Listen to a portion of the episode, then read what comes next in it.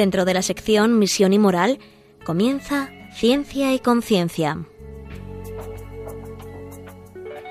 Un programa dirigido desde Valencia por Mari Carmen Mateu.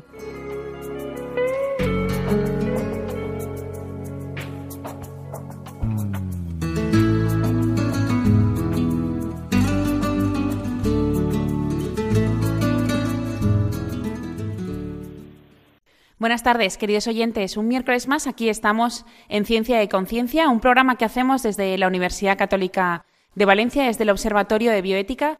Y hoy hemos preparado un programa especial, un programa monográfico sobre el caso del bebé Charlie Gard, su situación, desde diferentes aspectos, médico, jurídico, social y ético. Pero es verdad que este programa lo grabamos hace unos días y el desenlace final con la muerte de Charlie el pasado viernes, al serle retirada la respiración asistida, ha marcado el punto y final de este caso para, por lo menos para la opinión pública, ¿no? Aunque sí que es verdad que podemos seguir comentándolo y a lo mejor incluso nos da pie en, en próximo otoño a dedicarle algún programa más. Pese a ello, eh, yo creo que es bueno que escuchemos este programa que grabamos hace unos días antes del fallecimiento porque tiene un gran interés bioético y porque creemos que puede aportar algo más de información y sobre todo luz luz sobre estas situaciones que posiblemente se presentan más a menudo de lo que estamos pensando y de lo que estamos acostumbrados. Pues sin más, muchísimas gracias por estar ahí en pleno agosto y les dejamos ya con este programa especial Charlie Gard.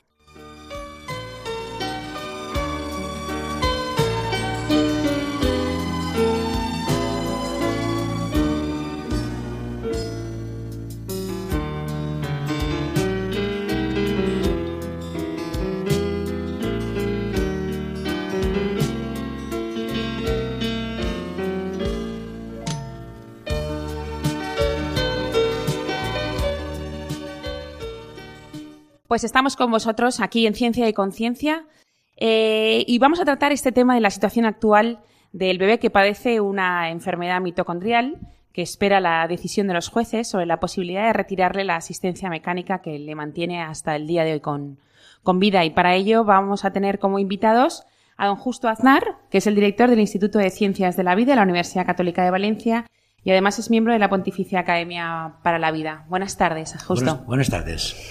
Y también tenemos con nosotros a don Javier Yuna, que es cirujano pediátrico del Hospital La Fe de Valencia y es miembro del Comité de Bioética también de este hospital, del Hospital La Fe, y miembro del Comité de Bioética de la Generalitat Valenciana. Buenas tardes, Javier. Muy buenas tardes. Como veis, los mejores invitados para tratar este tema.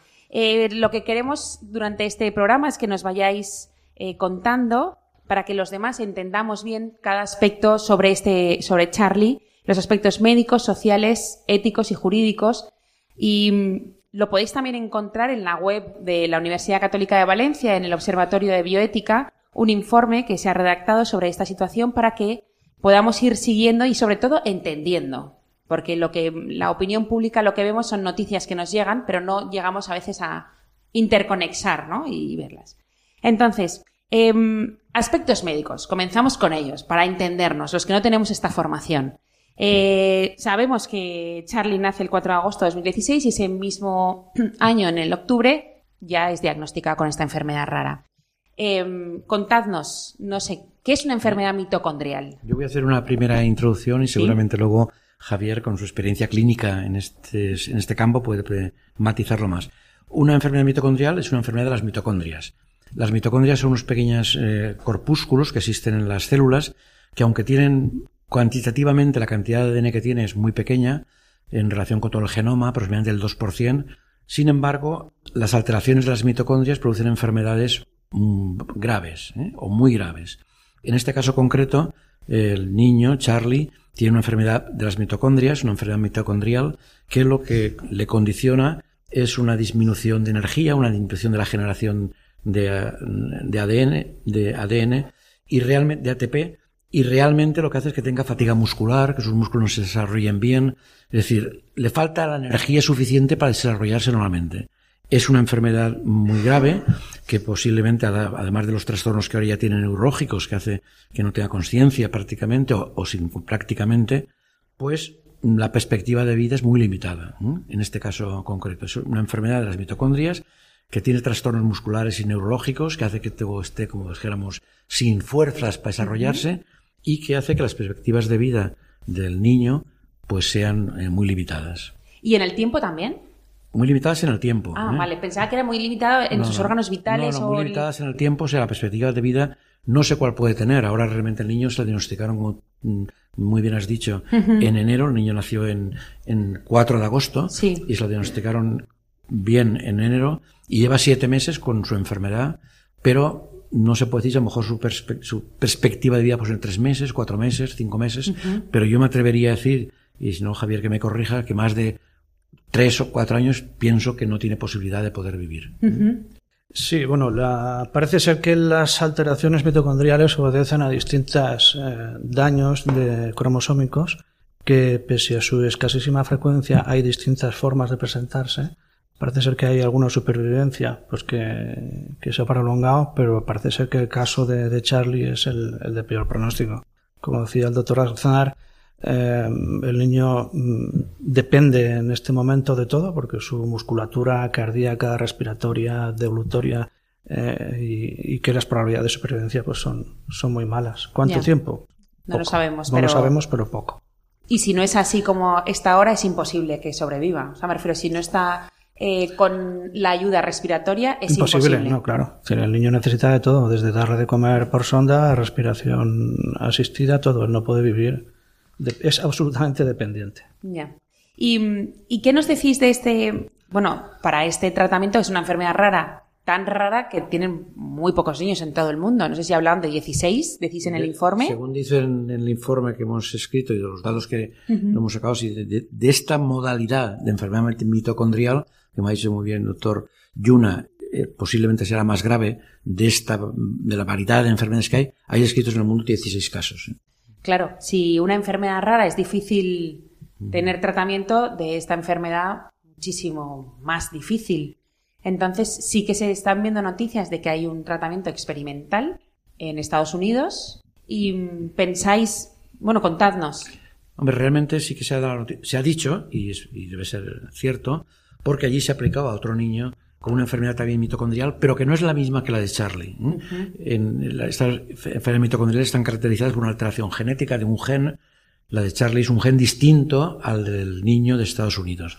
Y parece que la alteración genética de Charlie es más grave que la del niño de Estados Unidos. En este caso concreto, allí se le aplica un tratamiento con nucleósidos que parece que ha mejorado algo su eh, calidad de vida. Mejorar algo no quiere decir que empiece a correr el niño y a montar en bicicleta, sino que a lo mejor puede respirar un poco mejor, puede mover más los músculos, las extremidades, pero es una mejora relativa. Y entonces, ante esta posibilidad de mejora en una enfermedad similar a la del niño, es los que los padres han planteado, eh, piden que se les deje que se prueben ellos esta enfermedad, este tratamiento. El tratamiento es experimental, ¿no? o sea que no existe, eso el doctor Riuna pues lo podrá a lo mejor explicar mucho mejor que yo, pero realmente en- para un fármaco empiece a, a utilizarse, después de todo el desarrollo eh, experimental que el fármaco tiene, hay que probarlo con enfermos, con ensayos clínicos, para ver que no tiene efectos secundarios negativos y que además tiene efectos positivos médicos de mejorar al paciente. En esos tratamientos experimentales eso no se confirmó aún, pero hay una modalidad que se llama medicina compasiva, donde realmente se permite, eh, digamos, deontológicamente aplicar un tratamiento que no está experimentado, esperando que a lo mejor pueda hacer algo mm, positivo. Pero eso tiene que aplicar, tiene que aprobar un comité mm, ético del hospital o de los médicos que lo llevan, porque como digo, solamente se puede aplicar en casos muy particulares. En este niño, ¿qué efecto puede tener? Pues no lo sabemos. ¿eh? A mí realmente, personalmente, me parece que, me parece, ¿eh? no sé el doctor Llena lo que opinará, que el efecto mm, seguramente puede ser muy, muy poco, ¿eh? porque el niño está muy deteriorado y es una enfermedad muy grave. Pero pienso también que los padres tienen derecho a, si tienen la opción de experimentar ese tratamiento, pues poderlo pedir. En, en vuestro informe, eh, a mí me ha llamado muchísimo la atención, ¿no? Que a lo mejor la mejora de salud, a lo mejor podía llegar a un 10%. Y dices, madre mía, no es nada. Realmente el 10, incluso el 10% ese, a mi juicio, es hipotético, ¿eh? porque. Porque no se sabe. ¿eh? Yo pienso que la mejora de salud, si hay, sería limitadísima. Pero estimo que desde un punto de vista ético es mm, e incluso humano, pienso que es razonable que se le alargue la vida al paciente con la situación en que está actualmente para tratar de experimentar ese medicamento, cuando por otro lado hay también una serie de médicos, en este caso concretamente seis médicos, de centros muy cualificados, dos de ellos del Hospital eh, Bambino Gesù de, Roma y otro norteamericano, dos de Cambridge también, que dicen que a lo mejor se puede, y dos de Barcelona, eh, que dice que a lo mejor se pueden tener mejoras. Realmente lo que sí que creo que conviene especificar es que lo que dicen los médicos de Barcelona, hasta ahora de los médicos que han dado su opinión, solo se ha dado el nombre del americano, eh, que se llama, el nombre japonés, y, Chito Maiko, ya no me acuerdo bien, el japonés, y los dos de Barcelona sí que andan sus nombres. ¿eh? Los otros no, no, quieren que se hagan públicos. Pero los de Barcelona, que no son médicos, por cierto, no es que hayan experimentado ese fármaco en pacientes, sino que experimentalmente en el laboratorio han visto que el fármaco ese puede pasar la barrera mantoencefálica, o sea, llegar al cerebro. Y entonces opinan que si llega al cerebro a lo mejor puede hacer algún bien. Pero no han experimentado si ese bien se puede conseguir o no. Es decir, todo se mueve en un campo de, e hipotético que realmente yo creo que está bastante alejado de lo que es la evidencia médica. Desde tu experiencia, doctor Yuna, desde tu experiencia como cirujano pediátrico y como miembro de una comisión de bioética, tanto del hospital como de la Generalitat, ¿cómo ves este caso? A ver, el tema de la medicación compasiva, como comentaba el doctor Aznar, se va presentando cada vez con más frecuencia. Se presenta normalmente, son los médicos que llevan a los pacientes, los que solicitan su uso, tanto, bueno, normalmente el comité de bioética lo que hace no es autorizar, sino dictaminar si piensa que una cosa eh, es conveniente desde un punto de vista bioético que se haga o no, pero la opinión del comité jamás es decisiva. Es decir, la decisión la, se toma o bien los familiares, o bien el médico, o bien la consellería, dependiendo de, de lo que sea, ¿no? Pero que normalmente los comités lo que hacen es opinar sobre, sobre un tema. Pero la decisión sí que se basa mucho en lo que diga la comisión. La, digamos que la puede apoyar, claro, desde un punto de vista ético. Em, las medicaciones compasivas pues, son problemáticas porque eh, son no muy caras, son carísimas. Se da la circunstancia a veces de que se le propone al fabricante que de manera gratuita aporte la medicación, que si el resultado es positiva, positivo, la administración se hace cargo del gasto, pero si es negativo, eh, que sea el fabricante, porque claro, como dice el doctor Aznar, no hay una evidencia científica, porque no está demostrado eh, en muchas ocasiones que efectivamente esa medicación vaya a ser de utilidad. Como decía también el doctor Aznar, el, uso de una, el uso de una medicación o cualquier procedimiento terapéutico exige normalmente lo que se llama un ensayo clínico. Eso es un estudio científico que empieza con animales y acaba con la experimentación humana. Y, la medicación compasiva es cuando ese tratamiento, esa medicación no ha, no ha, no ha cubierto, digamos, todas esas fases. Desde un punto de vista práctico, a mí lo que me parece muy importante es que mm, los padres tengan una información adecuada. Es decir, a veces los padres, de una manera muy lógica, ponen demasiadas expectativas en algunas cosas por el motivo que sea y que se agarran a, cualquier eh, idea de, no sé, de, de posible beneficio de sus hijos cosa que insisto que es totalmente normal, ¿no? Pero que yo creo que la información tiene que ser adecuada. Eh, yo he leído que, según dicen, el beneficio del 10% en este niño eh, es muy poco. Es decir, este niño no tiene fuerza muscular ni para tragar, entonces el beneficio, si es de un 10%, lógicamente va a ser un beneficio, pero no es esperable más. También he leído otra noticia de la efectividad del tratamiento de un 10 a un 15%. Para un médico, una efectividad en tratamiento de un 10 a un 15% es nulo. Quiere decir que una efectividad tiene que ser mucho más elevada. Y bueno, con cierta frecuencia, pues poca, se encuentran casos de estos. Y mm, claro, a mí me llama mucho la atención el, el tema, porque al final, si tenemos tan poca efectividad, nos movemos hacia un camino exclusivamente, ¿no? Entonces, mm, eh, es verdad que la atención y, y todo lo que se le diga a los padres tiene que ser muy riguroso para que ellos puedan tomar la decisión, sobre todo con total libertad, ¿no? Que eso es importante, pero parece que nos movamos solo hacia, hacia un camino. Y entonces la esperanza es lo que más llena a los padres, ¿no? El, mantener, aunque sea en una silla de ruedas, aunque no pueda hacer nada ese hijo. Entonces es difícil, me da la sensación, es difícil Bueno, pero Desde un punto de vista médico. No, si es la voluntad de los padres. Ya. O habitualmente nosotros, los que nos dedicamos a niños, eh, digamos que existe un triángulo ¿no? en la hora de tomar decisiones, que son los padres, porque ostentan el poder de representación del niño, el niño tiene capacidad, eh, el niño, que, por el cual tenemos que velar todos, y los médicos. Entonces hay veces que se plantean dilemas, a lo mejor precisamente por eso, porque los padres tienen excesiva esperanza en un procedimiento terapéutico y entonces tú tienes que convencerles de que no. Pero a veces esos padres quieren seguir adelante, porque ellos quieren al niño. Entonces digamos que ese consenso, se llega a ese consenso. Al fin y al cabo son los padres los que quieren tenerlo.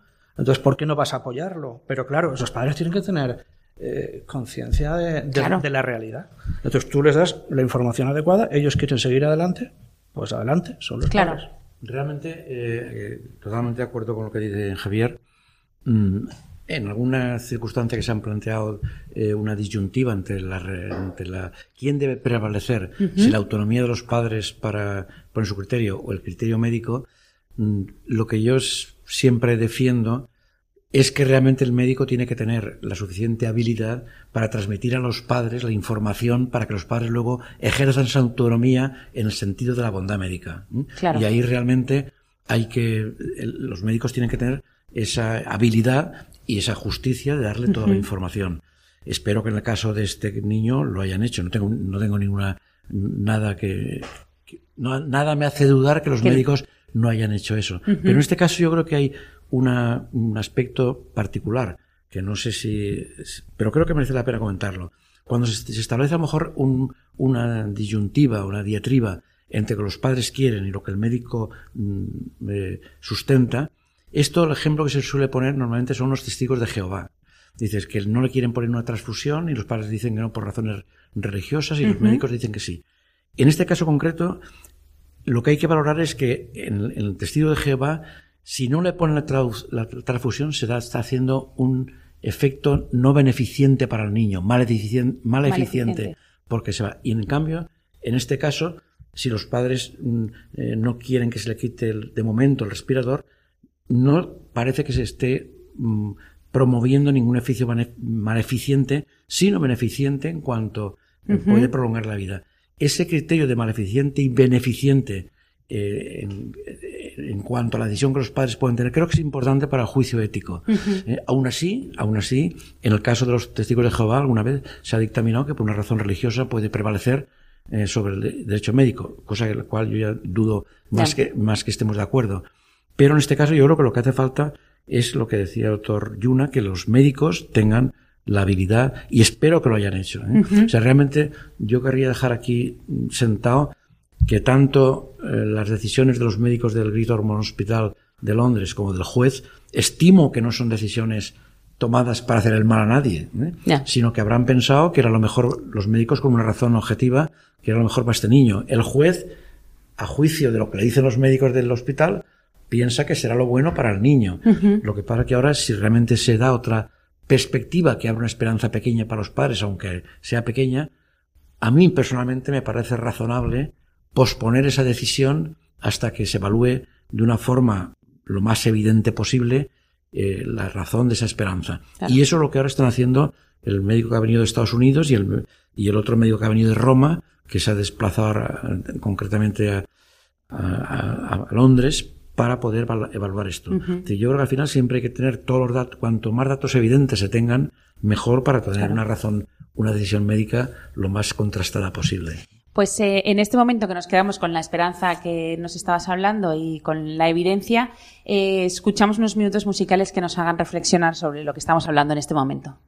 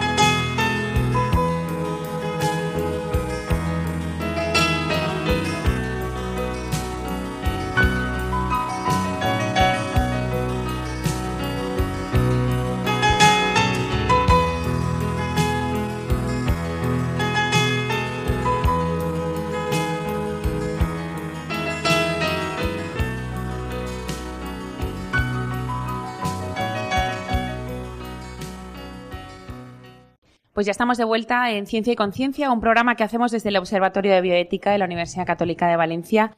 Y estamos con el doctor Justo Aznar y con el doctor Javier Yuna. Y como os he dicho antes de la pausa musical, es verdad que esta música que nos están poniendo hoy nos ayuda a reflexionar, ¿no? esta instrumentalización. Em, nos hemos quedado en un punto que nos estaba contando el doctor Aznar, eh, varios, varios casos y varias cosas sobre la esperanza también. Y el doctor Yuna nos quería contar alguna. Sí, voy a comentar dos, dos casos. Tres, muy brevemente, eh, vividos pues casi en primera persona. El primero es, eh, lo, digo, lo vengo a decir por la dificultad de la toma de decisiones y de lo que decía antes de, ¿no? del, del triángulo formado con los padres. Uno de ellos era un recién nacido también muy grave, con patología grave, con patología asociada también grave y hay un niño que había exigido en varias ocasiones reanimaciones cardiopulmonares.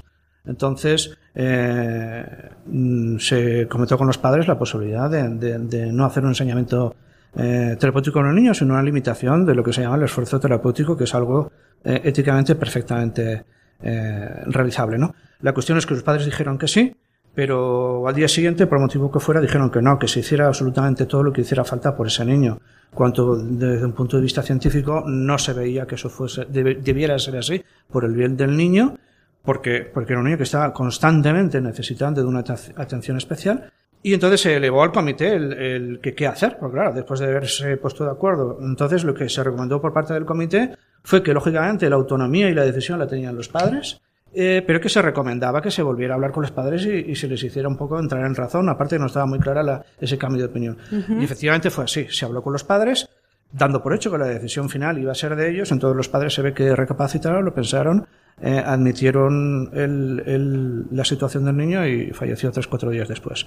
Eh, lo que quería comentar también es otro caso conocido en, eh, también de una enfermedad mitocondrial, no exactamente es el caso de, de, de Charlie, es un niño que mayor, tiene ya dos años, pero su situación clínica es exactamente la misma. ¿eh? Está con respiración asistida, no puede tragar, etcétera, etcétera. También se tuvo conocimiento de otro tipo de tratamiento experimental realizado en ratas en Estados Unidos, me parece que en Harvard, y digamos un poco se propuso, mmm, por comentario de los padres, la posibilidad de, de, de practicarlo.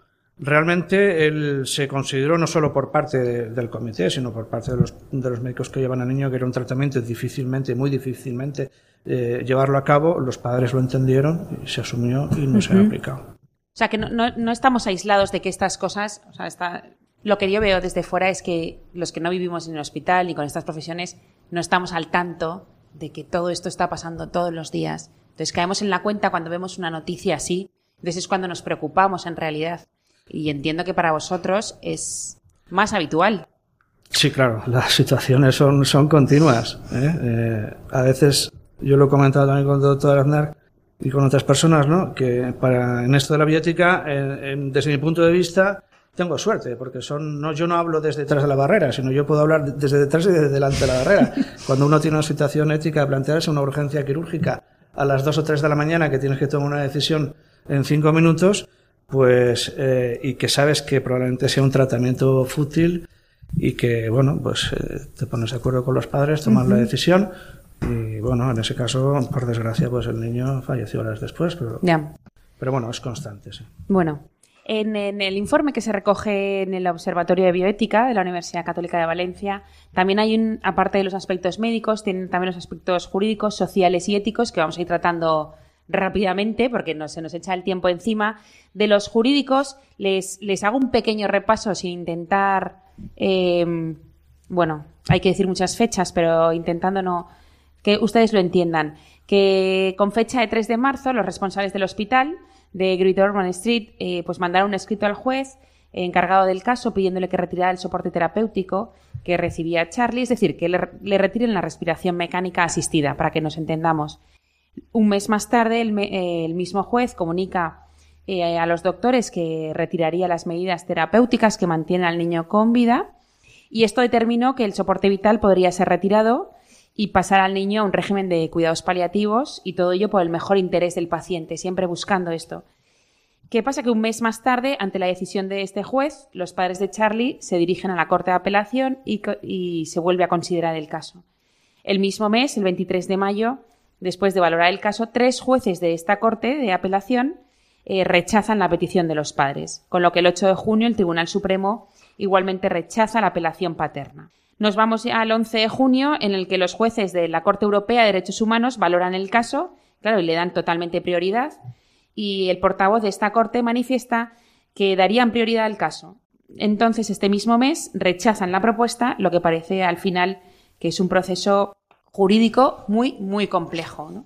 Eh, también debido a la premura. Es un niño muy pequeño y debido también a la premura, supongo que de la enfermedad, porque la enfermedad va, supongo que recorriendo sus fases, ¿no? Supongo que o, está, o está estancada. Es que peor no puede estar. Ah. Quiero decir que, Siempre buscamos algo mejor. Ya, pero Perdón. no, es que lo he comentado antes, su grado de dependencia es absoluta. Entonces, eh, pues a lo mejor pues, yo desconozco el daño cerebral que haya podido producir. A lo mejor queda todavía daño por producir, pero desde luego funcionalmente el niño mm, está mal. Ya. Bueno, seguimos y muy rápido. Y el 7 de julio eh, el juez Francis, que era el, del principio, tras conocer nuevos datos aportados por los representantes de los padres, solicita al Tribunal Supremo la revisión del caso. Eh, en la vista de este día, que creo que fue el 10 de julio, el juez solicitó a los padres de Charlie que aportaran nuevas evidencias que justificaran que el tratamiento con nucleósidos puede ser efectivo para el niño, por lo que prolonga la decisión eh, un, un, poco más, ¿no? Eh, para tener un poquitín más de tiempo y fundamentar mejor su veredicto, declarando además que los padres pues deberían convencerlo de que algo nuevo o dramático había cambiado, que no es todo igual que antes, ¿no? Sin embargo, los médicos del hospital, ante la nueva revisión del caso, manifiestan que la terapia, eh, esta nueva con nucleósidos, es injustificada y que el tratamiento propuesto no será útil para curar al bebé, que es lo que nos ha contado también eh, los dos doctores. En contra de ello, los abogados de la familia afirman que sí existe una nueva oportunidad de recuperar al niño, especialmente su daño cerebral, por lo que a su juicio, por lo menos, hay que intentarlo. Además, los padres de Charlie afirman que no se ha comprobado médicamente que el cerebro de su hijo esté catastróficamente dañado, aunque los médicos que lo atienden digan que padece un daño severo e irreversible. Ante esto, yo justo me, sale, no sé si es como madre o qué, me sale em, un poco el un daño severo e irreversible es catastróficamente daño, o sea, es un Realmente eso, eh, como todas las cosas de medicina, hay que evidenciarlo. Y ciertamente lo que, al parecer, después de esas de esa eh, cronología jurídica que has comentado, eh, lo que ha pasado después de eso es que le han autorizado al médico de Estados Unidos a que se desplace a Londres y él pedía cinco días para revisar neurológicamente al niño. O sea, no es que se pueda decir, pues sí que es un daño irreversible, catastrófico o no. Hay que hacerlo. Incluso ahí se, en el informe se comenta que le han vuelto a hacer pruebas neurológicas que antes no se las habían hecho ya porque los médicos del hospital londinense creían que no era necesario, porque él quería tener esos datos. Eso es lo que están haciendo ahora ver si realmente el daño. Los médicos del hospital, por ejemplo, dijeron que el cráneo no le había crecido nada en estos ocho meses y después se ha visto que sí que le había, ese dato no era correcto. Había, es un dato pequeño, pero que, que hay que comprobar. En ese sentido, yo creo que lo que se está haciendo ahora es, por parte de este equipo de médicos eh, no, no, del propio hospital, especialmente el, el médico eh, romano, el que ha ido del Hospital Bambino Gesù de, de, de Roma, y el del médico norteamericano es evaluar esos datos. Es lo que están haciendo. Dentro de, yo creo, de tres o cuatro días, pienso que darán el informe de lo que, de lo que tiene. Y no sé cuál será el informe. A lo mejor si el informe es más esperanzador que los del médico del hospital Osmond, pues a lo mejor hay que, eh, es más justificado que le puedan dar el tratamiento. Si el informe es muy similar al del hospital londinense, pues a lo mejor dice, pues mira, no hay nada que hacer. Yo creo que tenemos que esperar a ver lo que dicen los médicos y, y para que eh, tenemos que esperar, no, el que está esperando es el juez. Claro. ¿eh? Tener estos datos, pues, y además yo creo que el juez Francis lo está haciendo en este sentido muy eh, sosegadamente, porque lo que quiere es tener datos más objetivos, como él ha dicho, para ver si hay datos adicionales que pueden hacerle a él cambiar de criterio. Y es lo que esperamos. Claro. Bueno, y sin ánimo de, correr ni de ir de pisa, vamos a pasar a los aspectos sociales que tiene también este, este caso. En relación con estos aspectos, eh, la Conferencia Episcopal de Inglaterra y de Gales también eh, se oponen eh, a que se retire la ventilación asistida a Charlie y también la nutrición e hidratación, aduciendo que estos medios no forman parte de su tratamiento sino de su atención básica. para que los que no saben nada, ¿nos podéis decir la, la, distinción entre el tratamiento y la atención básica? Iba a decir que es complejo, pero no es complejo, es cuestión también un poco de ideologías. Eh, normalmente se entiende por limitación del esfuerzo terapéutico cuando tú estás eh, eh, realizando medidas extraordinarias para mantener la vida de un paciente con un resultado fútil. Es decir, el caso que comentaba antes, yo puedo hacer una, dos, tres, diez reanimaciones cardiopulmonares ante una parada cardíaca, pero si no voy a tener ningún resultado por la patología que tiene el paciente, eso es un tratamiento fútil. Eso es lo mismo que una respiración asistida, eh, determinados tipos de tratamiento. Es decir, digamos, todo aquello que se saldría de un tratamiento normal ¿eh? ¿Eh? y con los objetivos. Por desgracia, hay gente que considera que dentro de la limitación del esfuerzo terapéutico está la alimentación y la hidratación. Por desgracia, demasiada gente lo considera. Pero yo creo que no hay que ser más que un poco lógico que si uno come y bebe todos los días no es algo extraordinario para poder vivir. Lógicamente sí sería extraordinario si yo fuera por la calle y cada por tres me tuvieran que hacer una reanimación cardiopulmonar porque tengo una parada cardíaca, ¿no? Em, entonces es un problema que, se vive por ahí y cuando uno lee, por desgracia, eh, lee que, que, incluyen la hidratación y la nutrición en lo que es la limitación del esfuerzo terapéutico y que, como he dicho, es algo éticamente aceptable. No sé si he contestado, no sé si el doctor... No, yo diría que más que aceptable, aceptado. O sea, porque aceptable a lo mejor sería en una especulación bioética. Hombre, a mí me parece, y estoy de acuerdo con lo que ha dicho el doctor Yuna, que retirar la alimentación y la hidratación y los cuidados higiénicos no se puede retirar en ningún momento.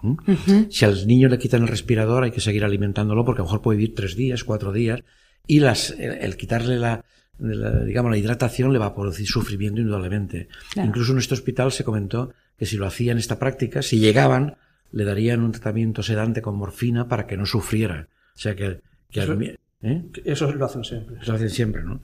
Y realmente, mm, eh, bueno, pues creo que esta es la práctica. En relación con los temas de sociales que estábamos comentando, hombre, casi todas las manifestaciones que se han hecho es en defensa del niño, porque las que van a favor de quitarle, eso pues ya se admitía como socialmente, eh, digamos, por la sociedad.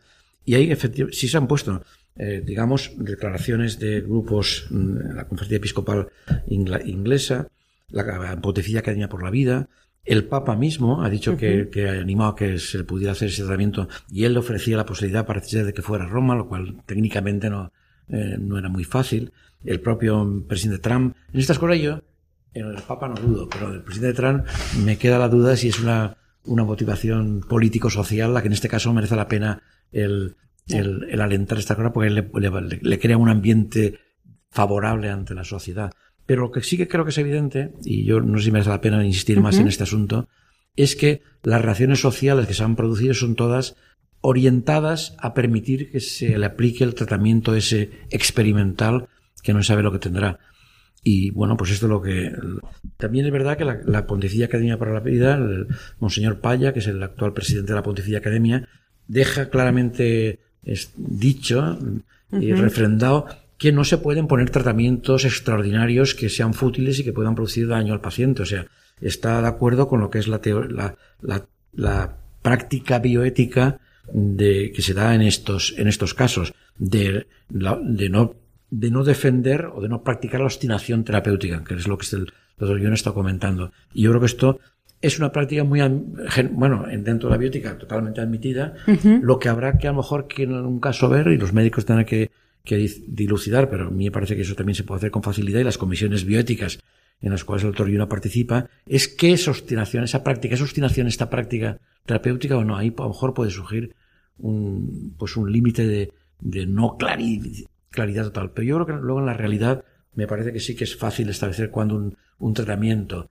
no produce beneficios y produce más trastornos que beneficios y en ese caso indudablemente sería una obstinación terapéutica.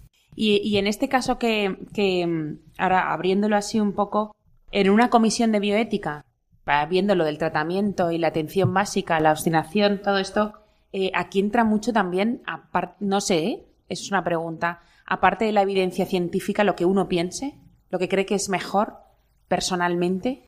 Sí, pero eso es un error. Me explico. El comité de bioética normalmente son comités interdisciplinares, hay gente que piensa de manera distinta y entonces eh, de lo que se trata normalmente es dar un consejo a quien solicita ese consejo eh, consensuado y basado en evidencia científica y basado en cosas. Es decir, em, yo no puedo decir yo creo que no sé qué. Si yo lo digo, yo tengo que apoyarlo. Eh, tengo que apoyarlo o científicamente o filosóficamente o de alguna manera. Eh, pero los comités, y de hecho la ley así lo exige, exige se exige cada vez más formación en bioética. ¿Eh? Concretamente, ahora se han renovado todos los comités de bioética de la comunidad valenciana y se exige que al menos dos personas tengan una formación bioética posgrado. ¿Para qué? Para que no sea un, no, yo creo que tal, yo creo que no, no, eso hay que argumentarlo. Claro, porque en los aspectos sociales aquí en cada momento vivimos eh, una sociedad distinta. Esta sociedad no es la misma de la de hace 30 años ni la de dentro de 30 años. Sí, sí, claro. Entonces, claro, cada uno de serie Lógicamente. ya llevamos cosas. Eh, efectivamente, nadie va a ser imparcial del todo, eso está muy claro. Pero claro, a la hora de debatir un tema en el comité, pues eh, se intenta que no sean opiniones. Vale, que, que, que, vayamos todos a la evidencia científica médica. Realmente a mí me parece que estoy totalmente de acuerdo en esa opinión, pero creo que a veces no es fácil eh, que esa situación se dé. Por los hombres no podemos librarnos Claro. de nuestras propias eh, background que tenemos de, de pensamiento. Y yo diría que un ejemplo claro de esto se da en el nombramiento del Tribunal Supremo de Estados Unidos, que está compuesto por nueve personas. Entonces, los jueces de Estados Unidos son vitales, o sea, vitales. Sí. El, el nombramiento es, es para toda la vida. Y ese tribunal al final es el que decide la gran mayoría de los problemas éticos importantes que dan en el país. Entonces, que los nombramientos de esos jueces eh, sean de una tendencia u otra es un debate importantísimo. Y en este caso concreto, por ejemplo, se ha nombrado al quinto juez que es favorable a lo que piensa Trump, que parece que en este caso es favorable a, la vida. Trump tendrá otras cosas Sí, sí, negativas, claro. pero en relación con ese tema es... Y eso no se puede evitar, que una persona, en este caso, Obama nombró a otra persona que en ese momento le tocó favorable a sus tesis. Y, y- y- y la gente aquí, un juez que es de tendencia progresista, pues no actúa igual que un juez que es de otra tendencia distinta. O sea, el poder tener una objetividad total, yo creo que en relaciones de los hombres no es posible. Pero como dice el doctor Yuna, eso se intenta paliar poniendo en el comité personas de distinto criterio para que se puedan oír todas las opiniones. Claro, claro. Bueno, pues ya veis que está siendo muy interesante y nos están dejando pues claros ciertos puntos e incluso de los que no entendemos, ¿no? De los aspectos médicos. Y enseguida escuchamos unos, un- una música que nos ayuda a reflexionar.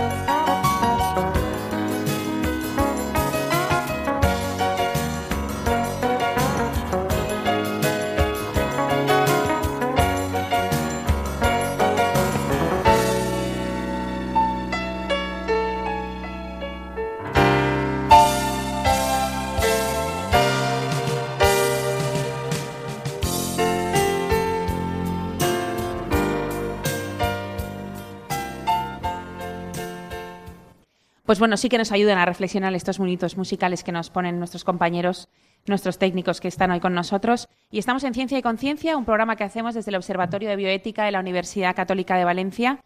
Y hoy con un tema pues, de actualidad sobre, sobre la situación actual del bebé enfermo que se quiere desconectar en el Hospital Inglés Charlie Gard. Y hemos visto ya los aspectos eh, médicos, sociales, jurídicos, de forma rápida para que los oyentes también nos puedan ir entendiendo y nos queda al final de este programa con los aspectos éticos. Eh, aquí es donde entra realmente la bioética, ¿no? Eh, en el informe que se ha publicado, que pueden encontrar en la web del Observatorio de Bioética de la Universidad Católica de Valencia, el final son los aspectos éticos y nos nombran, pues, em, en fin, varias opiniones en la que en la que trasladar a América al bebé podría ser una razón razonable y ética o no. Justo, ¿qué nos dices? No lo sé. Realmente yo creo que mm, estos casos no siempre son fáciles y este específicamente no es fácil. Entonces yo creo que eh, no habría que transmitir, creo yo, a los oyentes como una opinión eh, aplastante sobre un tema concreto cuando realmente el tema es debatible. Para poder establecer una opinión ética correcta, al menos desde el punto de vista de las personas individuales que lo hacen, hay que tener todos en la mano todos los datos médicos necesarios. En este caso, los datos que tenemos son parciales, porque estamos tomando datos de lo que nos han contado los medios de comunicación, lo que ha dicho el Hospital Great Ormond de Londres, pero seguramente a lo mejor habría que tener más información clínica para saber en qué medida lo que se está haciendo con el paciente es una obstinación terapéutica o no, que es el punto crucial. Partiendo de los datos que conocemos por los medios de comunicación, yo creo que aquí lo fundamental son dos, aspectos fundamentales, creo yo. Uno primero es manifestar que desde un punto de vista bioético, la toma de decisiones con respecto a un paciente de este tipo se fundamenta en dos pilares. Uno es para tomar una decisión que pueda llevarle a la muerte, que es quitar el respirador, que es lo importante. Una es que ciertamente exista un peligro inminente de muerte. Yo he tratado en estos días de buscar eh, eh, a ver si al decir un peligro inminente de muerte hay alguna definición médica que nos defina el peligro inminente de muerte. Es decir, pues son 36 horas, son tres meses. No lo he encontrado. ¿eh? O sea que realmente, y lo hemos buscado con, digamos, intentando hacerlo con seriedad, porque ese concepto de peligro inminente de muerte, por un lado, establece claramente que hay el peligro, pero deja la puerta abierta que cada uno interprete qué significa. Claro. En este caso concreto, mi opinión personal, y puedo estar equivocado, es que aunque el niño está en unas condiciones médicas mm, muy deterioradas, con el tratamiento que ahora tiene, peligro inminente de muerte no tiene, porque empezó esa situación hace seis meses en, o siete, en, en enero, y ahora se le mantiene con vida y parece que esa vida se puede prolongar en esta situación, con estos medios, cuando se plantea poder mm, enviarlo a Estados Unidos. Se planteó. Es decir, yo creo que en ese sentido lo que se considera como peligro inminente de muerte no existe, pienso yo. La otra cosa es que realmente los medios que se estén poniendo sean fútiles, es decir, no tengan una posibilidad de que el beneficio que se obtenga es menor que los daños que se le están produciendo. También en este caso eso no lo sabemos con certeza, pero mm, yo estimo, yo estimo que es ético que se haya demorado la decisión del juez hasta tener los datos que los nuevos médicos lo están evaluando, pero estimo también que cuando eso se tenga habrá que tomar una decisión.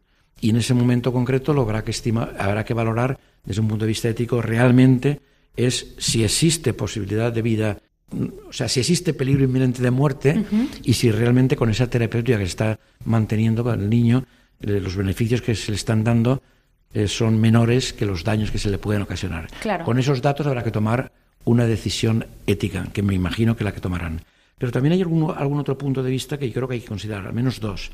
Uno es, nosotros tuvimos ocasión de, conectar desde el Observatorio de Bioética de la Universidad de Valencia con un profesor de bioética, no mm, muy, muy acorde con nuestras ideas bioéticas, que es Julian Sabulescu, un profesor de Oxford. Yo diría que una de las personas que tiene más prestigio hoy día en este terreno pero que digo que sus, opiniones bióticas no coinciden mucho con las nuestras. Sin embargo, en este caso, él sí que se ha mostrado de acuerdo con una cosa que nosotros también opinábamos, y es que si en enero se conocían eh, estos datos que no se han modificado desde entonces, ¿por qué en enero nos empezó a pensar qué se podía hacer con este niño? Y entonces él opina que realmente ahí él sí que cree, y lo dice textualmente en un texto que nos ha, nos ha ante la pregunta que le hacíamos, nos ha contestado él eh, por escrito, la verdad que cosa que le agradecemos mucho, diciendo que piensa que puede haber una cierta, pudo haber una cierta negligencia médica en no aplicar en aquel momento y dejarlo, digamos así, en stand-by hasta ver qué pasaba. Claro. El tercer aspecto que yo creo que hay que valorar aquí es la autonomía de los padres. Son las tres cosas que hay que valorar. Y en ese sentido, desde un punto de vista ético o bioético, yo pienso que sí que es razonable que se les conceda a los padres otra oportunidad a la vista de un posible tratamiento mm, que le puede mejorar algo al niño. Yo no entraría aquí en consideración si lo puede mejorar un... Incluso el médico americano dice que le puede mejorar entre un 11 y un 56. Da la cifra 56%. No sé dónde lo habrá obtenido esa, esa evidencia.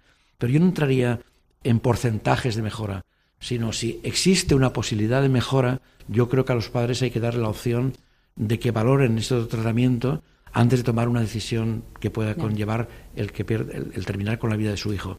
Entonces, creo que son los tres pilares. Establecer de una forma biótica clara eh, mm, qué se debe hacer en función de lo que he comentado, de que esté en peligro inminente de muerte y que el tratamiento pueda ser una obstinación terapéutica a no tener mejoras. El, tema de que posiblemente ha habido una, una, por lo menos no una rapidez médica adecuada cuando se ha dejado seis meses sin dar el tratamiento y a mi juicio, humanamente lo más importante, que creo que los padres tienen el derecho a luchar por la vida de su hijo. Y en ese sentido creo que tienen el derecho a tratar de, mm, mm, bueno, pues de, valor, de que se valore por otros médicos, ya que había unas opiniones internacionales de un equipo de médicos internacional que le daban alguna esperanza de que esa esperanza la puedan comprobar. Y con todo este bagaje de cosas, eh, creo que realmente se puede Mm, se podría hacer un juicio ético. Hay también un aspecto ético que hemos comentado el doctor Yuna y yo antes de entrar en el, programa, que lo puede comentar él también, o si no yo lo inicio y que lo concluya, y es hasta qué punto eh, es ético, esto es muy difícil a mi juicio, ¿eh? es ético eh, prolongar tratamientos o poner tratamientos que, que, conllevan una gran carga económica, cuando los recursos de la sanidad son limitados y a lo mejor hay que saber cómo se distribuyen estos, estos recursos. Yo creo que ese es un tema, a mí me parece muy delicado, porque desde un punto de vista teórico pienso que hay que dedicar todos los recursos, por muchos que sean, a salvar una vida. ¿Por qué no que lo quiten de las carreteras? O que lo quiten de los estadios de fútbol, o de los contratos de Ronaldo o de Messi. Es decir, el plantear que recursos económicos en la sanidad eh, no se pueden, eh, se deben aplicar a uno u a otro, porque parece más razonable aplicarlos a lo mejor esos, ese recurso a 500 pacientes que a uno solo, a mi juicio éticamente eso no se puede plantear. Hay que plantear los recursos, hay que poner los que se puedan poner. Y lo que hay que plantear es por qué la sociedad no ordena sus recursos para poder aplicarlos a toda la gente que tenga una esperanza de vida. Pero como digo, a mí parece que es un tema muy difícil y que en este caso también se ha planteado si es justo, si es un principio de justicia el que se dediquen unos recursos económicos muy grandes cuando los recursos que tiene la sanidad inglesa pues son limitados. Muchas gracias. Don Javier, y nos quedan unos minutos y... Nada, yo solo quería recalcar que mm, es una situación muy difícil, no estaríamos aquí si no fuera un programa difícil, tampoco estaría opinando Trump si no fuera un programa difícil, que desconocemos muchísimo de la situación clínica real del niño y que lógicamente eso yo creo que debe dificultar a todos los que lo desconocemos hacer opiniones excesivamente claras o taxativas. De hecho, el filósofo Sagulescu, yo, yo creo que es un atrevimiento decir que había una diligencia porque probablemente él no sepa hasta qué punto se discutió o no se discutió el caso clínico del paciente que tenían hace ocho meses. Llamarlo eso negligencia médica me parece un poco de atrevimiento. Con respecto a lo que estaba comentando al final el doctor Raznar, en, bioética se siguen, hay distintas corrientes de bioética, las más, la más empleada eh, es la ética principialista, aunque también existe la ética eh, personalista, en la que los principios son parecidos. Sí que es verdad que la, la, bioética eh, personalista piensa más en el individuo como, como propietario de una dignidad especial, ¿no? una dignidad ontológica, pero también en su cuatro principio considera el principio de justicia, que es el reparto del, del, del uso del, del dinero. El dinero no es infinito y obviamente habría mucho que discutir, pero una cosa es dedicar todos los recursos a sacar adelante un paciente con grandes posibilidades y otra cosa es utilizar muchísimos recursos, porque esto es carísimo, la gente no se puede imaginar lo que puede costar un tratamiento de estos que a lo mejor sirve para muy, muy poco. Ya. Yo recuerdo una, perdón que termine, una charla que tuve que dar hace ya un par de años o tres a un grupo amplio de, de ingenieros en la ingeniería técnica arquitectos de una empresa de construcciones muy grande internacional. Y entonces estábamos hablando de lo que podía costar eh, desarrollar en España o implantar en España bancos de, de, sangre mm, para no tener que utilizar sangre de cordón umbilical, o, perdón, de niños, de bebés, medicamento, bancos de sangre de cordón umbilical, digamos, en teoría universales, que hubiera tantos que se pudieran tratar a todos los pacientes. Y yo les decía que eso se había calculado que podría costar unos 300 millones, en este caso, de euros. Y decía, bueno, es muchísimo dinero. Y entonces cuando terminé la charla, el, el, que hacía cabeza en aquel grupo me dijo, hombre, yo creo que eso es relativo, porque nosotros que construimos autopistas, la media de un kilómetro de autopista son 30 millones. Entonces 300 millones, 30, pues son 10 kilómetros de autopista. A mí me parece, decía él, que es razonable crear unos bancos de sangre que pueden salvar a, multitud, a muchísimos niños, a mucha gente, por lo que cuesta 10 millones de autopista. Y luego ese es el fundamento que hay que buscar, es decir, la distribución de los bienes para ver cuáles son las prioridades. Y desde mi punto de vista, y posiblemente puedo estar equivocado, no, esto no es un, dogma, no hay ninguna prioridad que pueda, eh, que pueda proponerse que anteceda al bien de la vida de una persona. Pues muchas gracias a los dos, al doctor Javier Yuna y al doctor Justo Aznar, por habernos dado puntos de claridad en este tema y dejarnos ahora que nosotros reflexionemos y, sobre todo conozcamos mucho mejor y podamos hacer esa balanza de la que, de la que ustedes han estado hablando sobre el gasto. Al final siempre acabamos hablando del gasto. Pero bueno, em, muchísimas gracias por haber estado aquí. Muchas gracias a Ángelo y a Aurora por habernos puesto la música y haber hecho realidad el programa. Y a todos nos vemos en 15 días, seguimos en verano y con estos calores aún seguiremos juntos. Hasta luego.